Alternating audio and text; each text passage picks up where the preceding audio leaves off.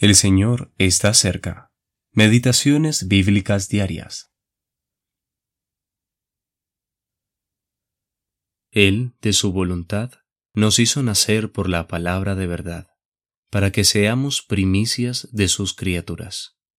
Santiago capítulo 1, versículo 18. Las consecuencias del nuevo nacimiento. El nuevo nacimiento es un aspecto significativo de la salvación. Tanto Pedro como Juan escribieron de la necesidad de nacer de nuevo. Pedro se enfocó en el rol de la palabra de Dios, mientras que Juan enfatizó al Espíritu Santo. Primera de Pedro capítulo 1 versículo 23 y Juan capítulo 3 versículos 3 al 8. Santiago añade que esta nueva vida viene por la voluntad de Dios y por medio de la palabra de verdad. Normalmente, las personas quieren volverse diferentes por diversos medios, finalizando su educación, encontrando un mejor trabajo, mejorando su casa, cambiando su aspecto físico, entre otras cosas. Pero Dios quiere hacernos diferentes. Él nos hace nacer de nuevo. Este es un punto fundamental en la primera carta de Juan. Por el Espíritu, él escribió ocho veces que los creyentes son nacidos de Dios, describiendo los cambios resultantes de ello.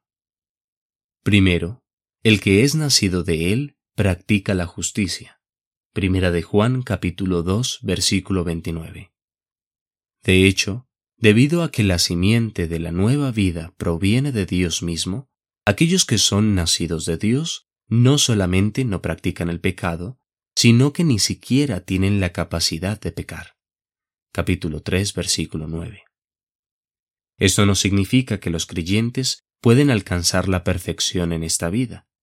Sin embargo, sí significa que debemos reconocer a nuestra carne, siempre activa y centrada en sí misma, como el motor de nuestra disposición a pecar. Además, por medio de la obra transformadora de Dios en nuestras vidas, debemos pecar menos a medida que maduramos en Cristo. Amar a nuestros hermanos en Cristo es otro aspecto de ser nacidos de Dios. Si amamos a Dios, ¿cómo no podríamos amar a aquellos que también han nacido de nuevo? Capítulo 4, versículo 7 y capítulo 5, versículo 1. Los que han nacido de Dios son victoriosos sobre el mundo y sus tentaciones capítulo 5, versículo 4, y velan para protegerse de las impuras influencias del diablo, capítulo 5, versículo 18.